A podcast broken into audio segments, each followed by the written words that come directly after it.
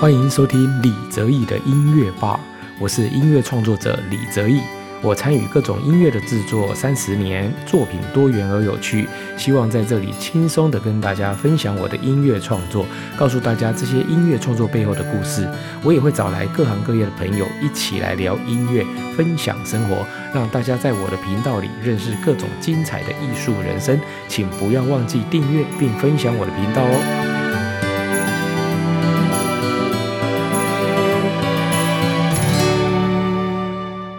大家好，欢迎收听李泽义的音乐吧。今天要为大家介绍的这首曲子叫做《马卡道狂想曲》。对，没有听错，马卡道。如果是高雄的朋友呢，就知道，诶，在美术馆的后面有一条马卡道路。那马卡道到底是什么呢？哦，其实呢，它是平埔族哦，在就是日据时代的抗日呢最英勇的一位头目。那这首作品呢，其实是在一九九九年要过千禧年的时候，高雄市国乐团哦委托我创作的，以这个。呃平埔族呃的这样子的一个就是传统的祭祀跟祈福的音乐当做素材，然后重新来写成的一首作品哦。那所以也得也就是说到现在已经二十几年的时间。那这首作品呢哦，因为是我们原住民的风味跟风格，那也受到蛮多音乐家的喜欢哦。所以这首曲子前前后后，不管是哦就是弦乐团的版本啊，或者是管弦乐团的版本、管乐团、国乐团哈，还有各式各样的室内乐的版本哦，也相当多人演出。好，那我们今天呢，哦，来欣赏的这个就是弯声乐团用弦乐的这样子的一个编制演出的版本。好，我们一起来欣赏。